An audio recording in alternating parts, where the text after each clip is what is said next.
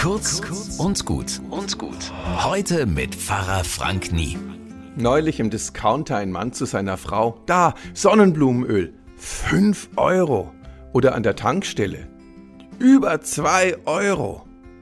Und dann stellt sich raus, da machen manche satten Profit mit der Not. Es gibt sie, die Kriegsgewinnler. Vom Geldschneider bis schlimmstenfalls hin zum Menschenhändler, der ukrainische Frauen noch an der Grenze abfängt und in Bordelle schleppt. Ich könnt kotzen. Aber davon wird die Welt ja nicht besser. Also, was tun? Erste Regel, dafür sorgen, dass die schäbigen Kriegsgewinnler nicht mehr werden. Selbst keiner davon werden. Kauft ihr Aktien, wenn der Kurs durch den Krieg sinkt? Müsst ihr 20 Liter Sonnenblumenöl bunkern und die Preise hochtreiben? Eigentlich doch nicht. So einfach fängt das an, was man selbst tun kann. Bis morgen.